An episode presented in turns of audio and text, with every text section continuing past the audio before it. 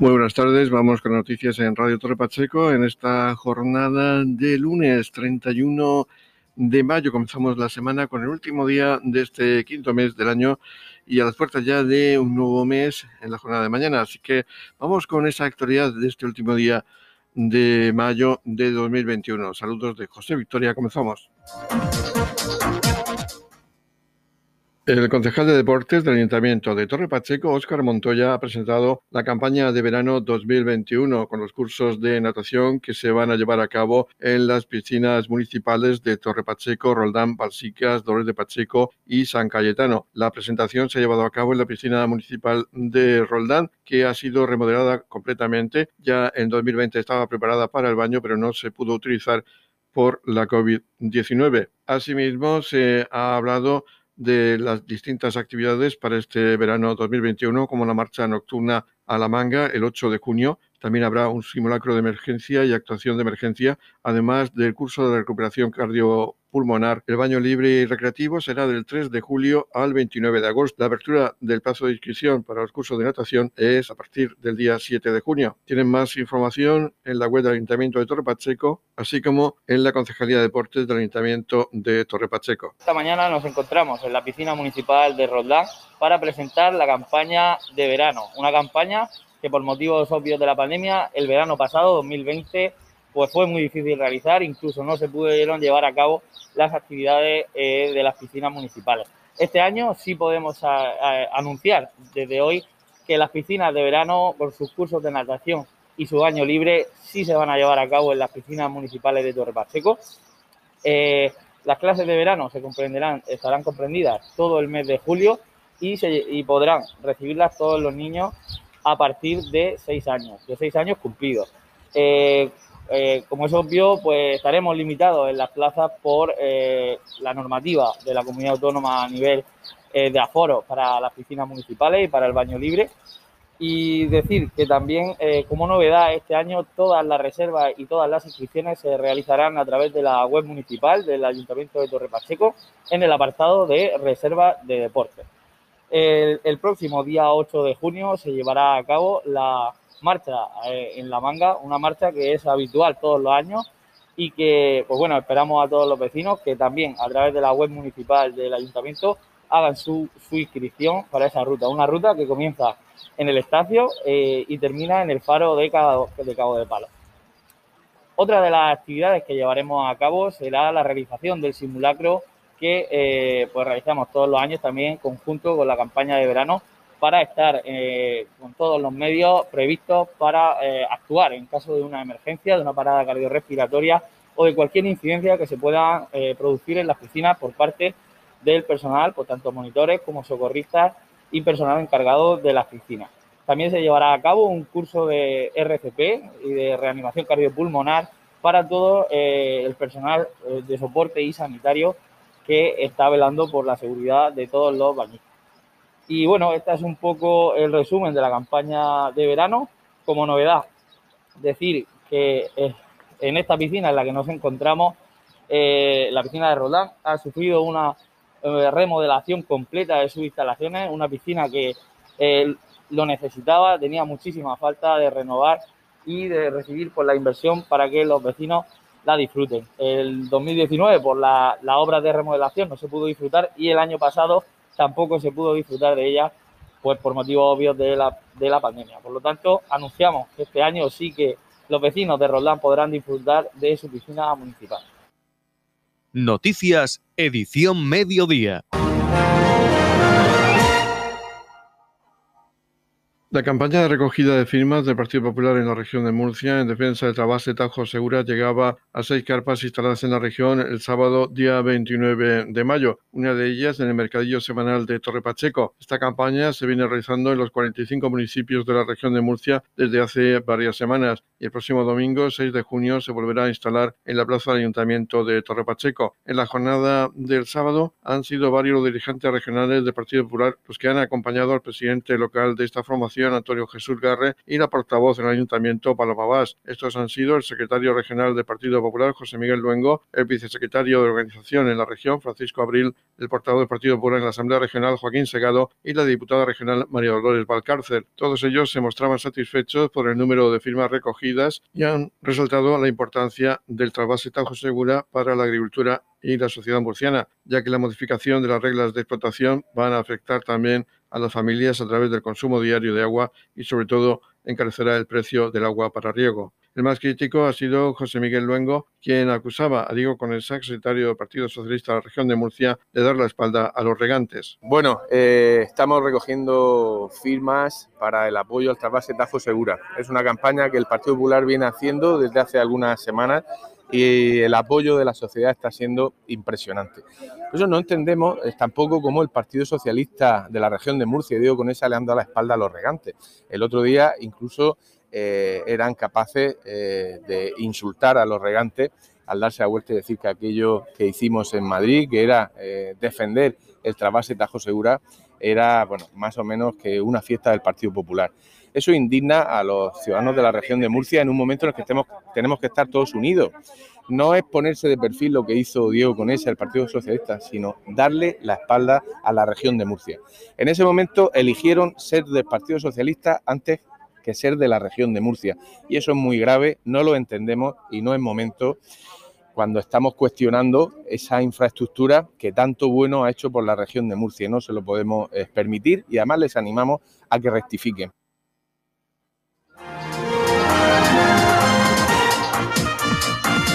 Edición Mediodía, el pulso diario de la actualidad local. El inspector de la Policía Local de Torre Pacheco, Antonio Méndez, nos habla de las actuaciones policiales realizadas en los últimos días en el municipio de Torre Pacheco. Pues a continuación os voy a relatar eh, las últimas intervenciones más, más interesantes o más destacadas. como todas las semanas empezamos con el tema del tráfico la policía ha instruido diligencias en 11 accidentes de tráfico sin heridos y en dos, por suerte, con heridos leves. Y se han inmovilizado dos turismos por carecer de, seguro obligatorio. En este tema tenemos que destacar que ya es la segunda semana que, por suerte, la finalizamos eh, sin delitos contra la seguridad vial hay que hacer constar que en todos los accidentes se le hacen las pruebas de alcoholemia a los implicados y en este caso mm, no, además de las que se hacen en controles, y ninguna ha dado positiva. También en tema del tráfico eh, se ha tenido que intervenir cortando las calles correspondientes porque se produjeron dos derrumbes en fachadas hasta que fueron saneadas y una eh, caída de un pino de grandes dimensiones que cortó la avenida Luis Manzanares en su totalidad durante unas horas, el tiempo que tardaron en cortar el árbol y, despejarla. Eh, pasando ahora al tema de orden público, mm, durante esta semana eh, la policía local ha procedido a la detención de dos varones uno de ellos fue por amenazas, llamaron a la policía porque estaba amenazando a los vecinos en una barriada de Torre Pacheco, tirándoles piedras a las fachadas de las viviendas, etcétera, y al llegar la policía eh, también comenzó a tirarle piedras. Y cuando se acercaron eh, cogió, forcejeó con ellos y por tanto procedieron a la detención de este individuo por presunto autor de un delito de atentado a agentes de la autoridad y el otro detenido se produjo como consecuencia de un control preventivo de seguridad ciudadana en el que al identificar a una persona se encontró que tenía numerosos antecedentes y que tenía una orden de detención, de búsqueda y detención. también eh, se ha intervenido en dos robos, perdona, un robo de cable en unas bombas de agua y un hurto de chatarra. Eh, en cuanto al orden público, se ha intervenido en cinco riñas y alteraciones del orden público, tanto en la vía pública como en locales, y tras llegar los agentes y restablecer la normalidad, formularon las denuncias por las infracciones eh, observadas. Y ya también en este tema, pero más leve, eh, la policía local ha intermediado en cinco conflictos entre particulares, llegando a, o haciendo llegar a un entendimiento y se han atendido cinco llamadas por molestias y ruidos en la vía pública. Eh, por último, en materia de auxilio al ciudadano y a servicios médicos, se ha auxiliado al, al servicio médico en el centro de salud porque fueron requeridos los agentes cuando había una persona bastante alterada y eh, se atiende a un niño herido que se había caído en un parque hasta la llegada de la UME y se auxilia a la UME en su intervención con tres pacientes que se encontraban bastante agresivos. Y por último, destacar que se auxilia a una persona en estado de embriaguez, eh, la cual tras ser atendida se localizan familiares que se hacen cargo. Mm, si os dais cuenta, dentro de que hay numerosas intervenciones, ha sido una semana relativamente tranquila. En la comunidad de regantes del campo de Cartagena aplicamos las últimas tecnologías en sistemas de control y distribución, lo que nos ha convertido en un modelo de gestión eficiente del agua gracias al alto nivel de concienciación de nuestros agricultores que trabajan a diario por la sostenibilidad y el respeto al medio ambiente. La comunidad de regantes del campo de Cartagena les ofrece la noticia agrícola del día.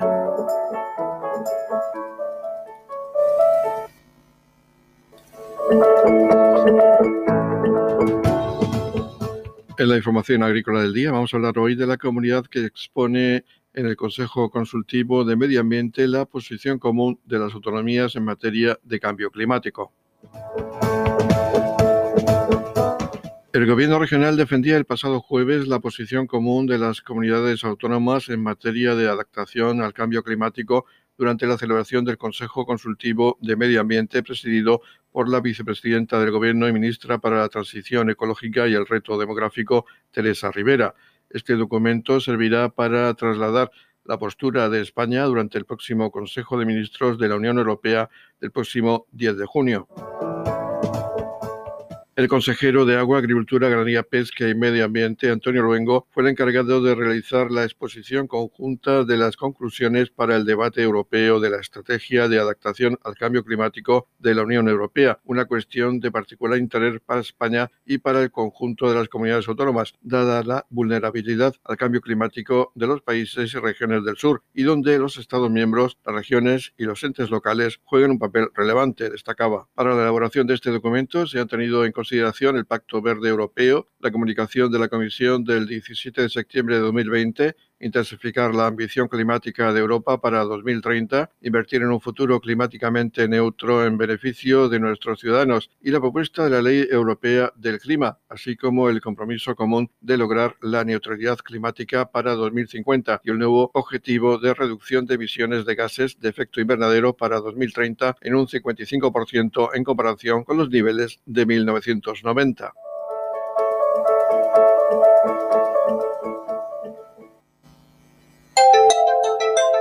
En la comunidad de regantes del campo de Cartagena aplicamos los últimos avances en innovación y desarrollo al servicio de una agricultura de regadío eficiente y respetuosa con nuestro entorno. Por la sostenibilidad y el respeto al medio ambiente, Comunidad de Regantes del Campo de Cartagena. Los héroes de la encarnación es el título de un libro que ha aparecido recientemente publicado y cuyo autor es José Antonio Artero, periodista y compañero de esta casa de Radio Torre Pacheco durante muchos años. Ha sido editado por Punto Didot dentro de la colección Ágora. Vamos a hablar precisamente con su autor, con José Antonio Artero. Un saludo, José Antonio. Un saludo y un abrazo muy fuerte, Pepe. Háblanos de este libro que hemos podido leer, no sé si en la introducción, que sí tiene, es de las pocas obras que se conoce cuándo se gestó, eh, se conoce la fecha exacta de cómo surgió la idea para realizar esta obra. Pues sí, eh, tiene fecha, quizás eh, habría que decir antes que mm, esa fecha es, digamos, esa fecha es ahora que son en concreto las 4 de la mañana de la noche al 19, del 19 al 20 de noviembre de 1975, momento en el que yo por una llamada telefónica me entero de que acaba de morir Franco, eh, ahí lo que nace es un, deseo de investigación. no tanto pensando en un libro como pensando en que yo mm, me daba cuenta en aquel momento por unas palabras de mi padre eh, que me pronuncia, que me había pronunciado unos minutos antes, eh, me doy cuenta de que, no conozco su historia, de que no conozco más allá de unos cuantos trazos anecdóticos, y entonces pues me hago la firme promesa de investigar, pero investigar simplemente para saber yo, para eh, contárselo a, mi madre, contárselo a mi mujer, a mis hijos, a mi hermano, y eh, me hago eso, eso, una firme promesa de investigar. Eso es lo que nace, como digo, en la madrugada del 20 de, noviembre del año 75. Eh, lógicamente, yo vivía en Madrid entonces, el trabajo y las vicisitudes me, me impiden ponerme a ello, pero, pues bueno, pues en el, eh, hace justo 20 años, en el año, en el año 2001, yo me vengo aquí y me entero de que eh, los consejos de guerra que se habían producido mm, después de la guerra, valga la redundancia, en la región de Murcia, estaban almacenados los sumarios en el arsenal de Cartagena, en el servicio histórico. Entonces ya la cercanía ya me permitía empezar esa investigación. Y como en tantas cosas en nuestra vida periodística, eh, Pepe, que tú conoces pues tan bien como yo, si no mejor, pues empiezas a tirar de un hilo, de un hilo, de un hilo y te vas encontrando cosas. Entonces, en esa sucesión de ir encontrando cosas, pues yo me voy encontrando datos que van incrementando lo que iban a ser en principio unos poquitos folios, pues se van volviendo más grandes, más grandes, más grandes, y entonces ahí sí, ahí ya digo, hombre, esto podría ser un libro, esto tiene los elementos básicos de un libro, es decir, un planteamiento, un desenlace, y esto puede ser un libro. Y ya entonces es cuando el libro toma cuerpo. Ya digo, tiene fecha de, de tiene fecha y hora el deseo de investigar. El libro ya ha sido bastante posterior. Y abarca un periodo que es de, de 1936 a 1942 y narra pues las vicisitudes uh -huh. de Gabriel Artero en ese periodo de tiempo. En efecto, son las vicisitudes de mi padre, que no fueron pocas, entre 1936, es decir, en febrero, febrero del año 36, cuando según después de las elecciones él es nombrado eh, concejal del Ayuntamiento de San Javier en representación de, los Alcázares. Entonces, eh, como posiblemente sepan muchos de nuestros oyentes, los Alcázares pertenecían por mitades a San Javier y eh, otra mitad a Torre Pacheco. Entonces, en representación, como digo, de la parte de los Alcázares que pertenecía a San Javier, mi padre es nombrado eh, nombrado eh, concejal junto con Antonio Menázguez Costa, que luego habría de ser primer alcalde de los Alcázares. Bien, entonces, de, desde ese momento, el libro abarca desde ese febrero, en el cual inicia su actividad pública, hasta el año 42, en que sale de la cárcel de Murcia, en libertad condicional,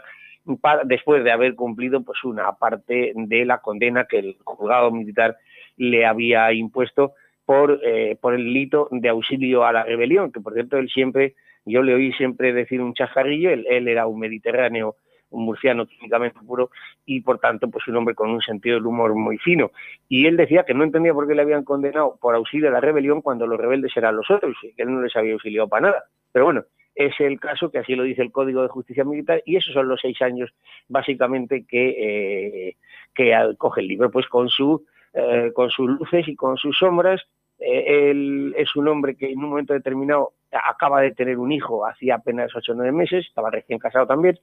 intenta escaquearse, como se dice ahora, del frente y, mm, como dice el viejo refrán, no quieres caldo tres tazas. No solo no se libra del, del, eh, acudir al frente, sino que se chapa las dos eh, batallas más importantes, o dos de las más importantes de la guerra civil, Teruel y el Ebro, le hieren gravemente en una de ellas, eh, después, bueno, pues la, eh, se le hacen prisionero, etcétera, etcétera, y además, entre medias, pues le da tiempo a protagonizar verdaderamente uno de los nudos centrales, que es el, su intento de salvar a dos frailes, eh, uno de los cuales es descubierto en, su huida y, lo matan en, la carretera de, de, de, San Javier a Sucina. Y curiosamente, eh, al terminar la guerra, que es el otro problema serio que entonces se le plantea, sino que hay informes de la Guardia Civil que, lejos de reconocer que mi padre había intentado salvar a aquellos frailes, le acusan de ser el autor material de, la muerte de uno de ellos. Eh, y bueno, pues claro, todo esto con sus eh, aledaños de cárcel, de eh, necesidades, de hambres, de sufrimientos, y mmm, termina el libro con lo que para mí es eh, quizás lo más importante, aparte del relato histórico. Es decir, si yo he tenido interés eh, en que este libro se publicara, era primero por dar visualidad un poco más, un poco más a una maravillosa generación, que es la de, la, de antes de la mía, es decir, la de, mis padres, la de nuestros padres, la de los padres de aquellos que hoy tenemos 70 eh, años, 80 años, que fueron los que pasaron todas aquellas vicisitudes, que las superaron con unos sufrimientos tremendos. Y, mm, esos sufrimientos hoy no, no se, yo creo que no se aprecian por las, por las generaciones nuevas. Yo he querido darle visualidad, igual que hace unos días eh, los hermanos Galindo daban visualidad a la historia de su padre, también el teniente Galindo, bueno, coronel Galindo, eh, coronel Galindo en sus últimos días, darle visualidad y sobre todo, y sobre todo, mandar el mensaje que esa generación nos mandó y que tiene mucho mérito porque fueron los que sufrieron y nos mandaron el mensaje de concordia y de hijos nunca más. a mí el libro termina, termina justamente en el momento de en que muere Franco y mi padre y mi padre a las 4 de la mañana de ese día me manda un mensaje que es exactamente eso, hijo, nunca más, ahora os toca a vosotros, es lo que él me, viene a decir. Y lo quiero, lo, yo creo que todos los que somos de esta generación, que estamos, yo conozco al menos tres libros contando este mío, que andan por esos mismos derroteros de describir la vida durante la guerra y la posguerra de nuestros padres, estamos movidos los autores pues por ese mismo principio, dar visualidad a una generación pues que hizo mucho y sufrió mucho y que hoy está bastante olvidada, y sobre todo transmitir el mensaje de que si aquellos que tanto sufrieron nos mandan la concordia, mm, a ver por qué puñetas no se lo aprenden los que, los que jamás vivieron eso, ni lo olieron lejos, ni supieron lo que era, y que en cambio están planteando mensajes de frentismos, mensajes de enfrentamientos, em, y bueno, pues, pues, pues mensajes de eh, casi como, como que algunos añoran volver a aquello y, olvidan el viejo principio, tremendo principio y certerísimo principio, que dice que los países que olvidan su historia se condenan a repetirla. Esa es y no otra la, la, finalidad del libro. El libro no pretende ser, y yo sería un inmodesto tremendo si lo pretendiera, no pretende ser ninguna obra magistral, no pretende ser ninguna gran investigación histórica, pretende centrar, poner el foco en un hombre, en unas circunstancias, en un suceso concreto, que fue el devenir de este, de este jesuita, del padre, del padre Carrió, que bueno, pues que vino a morir trágicamente a Murcia, él era catalán y vino a morir trágicamente aquí en Murcia, poner el, foco, como digo, en ese suceso que no es muy conocido, de hecho, si no estoy equivocado, si no estoy equivocado, creo que es la única persona eh, muerta a mano armada en, los Alcázares durante la en, la, zona, cuando los Alcázares era zona republicana, creo que es el único, poner un poco en ese, en ese suceso, y eso, destruir perdón, a un hombre como tantos otros de aquel tiempo, con sus luces, como digo, con sus sombras, ni he iluminado ninguna de las sombras, ni he resaltado ninguna de las luces, que de todo tuvo, y, y pretender, eh, como digo, darle visualidad a esa generación y sobre todo difundir un poquito ese mensaje de concordia que creo que, ellos nos mandan y que tenía tanto más valor porque nos lo mandan ellos y, que tanta falta creo yo que está haciendo ahora mismo. Y, bueno, pues además de paso consigo otra cosa y es cerrar eso, eso que todos hemos oído alguna vez de que un hombre no ha terminado su ciclo vital si no ha hecho tres cosas que es tener un hijo, eh, plantar un árbol y escribir un libro. Yo hijos tengo dos, eh, árboles hay unos 30 o 40 en el centro de instrucción de reclutas número uno de Colmenar Viejo que están regados con mi sudor cuando hice el servicio militar y bueno, pues me faltaba el libro, pues bueno, pues, el libro. Ya, ya podemos decir que soy eso que los viejos llaman un hombre acabado, un hombre terminado. Pues esta obra, Los héroes de la encarnación, como hemos dicho, editado por Punto Didot, Cuenta con el patrocinio del Ayuntamiento de los Alcázares y la Asociación Ecocultural de los Alcázares y se va a presentar de forma oficial el día 3 de junio a las 20 horas en el Salón de Pleno del Ayuntamiento de Torpacheco. Así que si quieren conocer algo más de esta obra y quieren pues conocer un poco más de la historia de Gabriel Artero Payarés, ya saben que tiene esa cita el día 3 de junio a partir de las 8 de la tarde. Muchas gracias y enhorabuena por esa obra, José Antonio. Muchas gracias, Pepe. Os, espero. Eh, me hará me hará además muchísima ilusión eh, ver, ver desde verla tener la perspectiva contraria del salón de sesiones aquella que tú y yo tuvimos tantas veces. Eh, en lugar de ver, ver el estrado desde nuestros asientos de al lado de la, de la puerta de escape, pues ver la puerta de escape desde el estrado, desde los escaños de los concejales. Es una variante nueva para mí que la verdad, pues me hace, por lo menos me hace, eh, me hace ilusión eh, por una vez veros a vosotros desde arriba en vez de verlos a ellos desde abajo. Ser el protagonista de la noticia. Sí, aunque sabes que como, periodista, sabes, como periodista que eso es algo que siempre abomino, yo periodista estamos para contar las cosas, pero bueno, oye, eh, pues ¿qué quieres que te diga? Pues, no, sería un así. Claro, sería un hipócrita si dijese que no me gusta, pues sí, sí, claro que me gusta, además, hombre, algún tiempo le he echado al asunto, vamos, que han sido, eh, yo esto empecé a investigarlo pues hace quizás eh, cinco o seis años y los últimos eh, los últimos eh, dos pues mucho más intensamente. O sea que bueno pues hombre también uno también tiene su, su corazoncito y su alma en su armario y bueno pues que, salga a la luz lo que a uno le ha costado un poquito de esfuerzo conseguir pues también gusta. Así que allí allí nos vemos Pepe. Ahí estaremos. Muchas gracias José Antonio. Un abrazo muy fuerte para todos. Hasta luego. Edición mediodía. Servicios informativos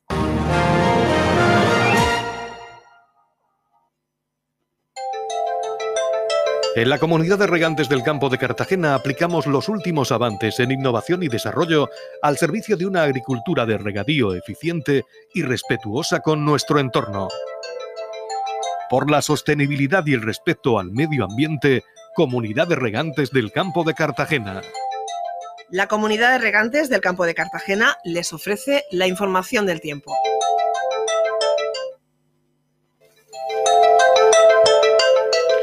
Información meteorológica de este lunes, día 31 de mayo de 2021. Momento para conocer la información sobre el tiempo previsto para hoy. Se prevén cielos nubosos tendiendo a intervalos nubosos por la tarde, sin descartar precipitaciones débiles más probables en el noroeste, con temperaturas con pocos cambios y vientos de dirección variable flojos máximas de 27 grados en la capital de la región, 25 grados en el mar menor con mínimas de 17 grados y en el campo de Cartagena se alcanzarán máximas de 26 grados con mínimas de 17 grados.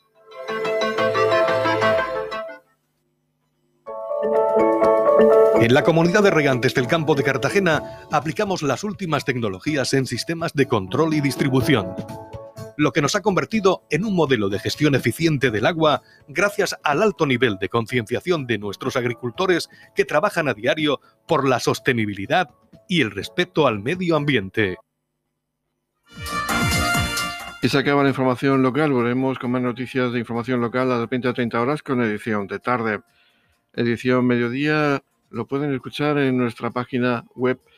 radiotorrepacheco.es. También tienen más información en la misma. Recuerden que a continuación viene toda la información regional que nos traen los servicios de noticias de Radio Nacional de España. Feliz mes para todos, muchas gracias por seguirnos cada día y muy buenas tardes.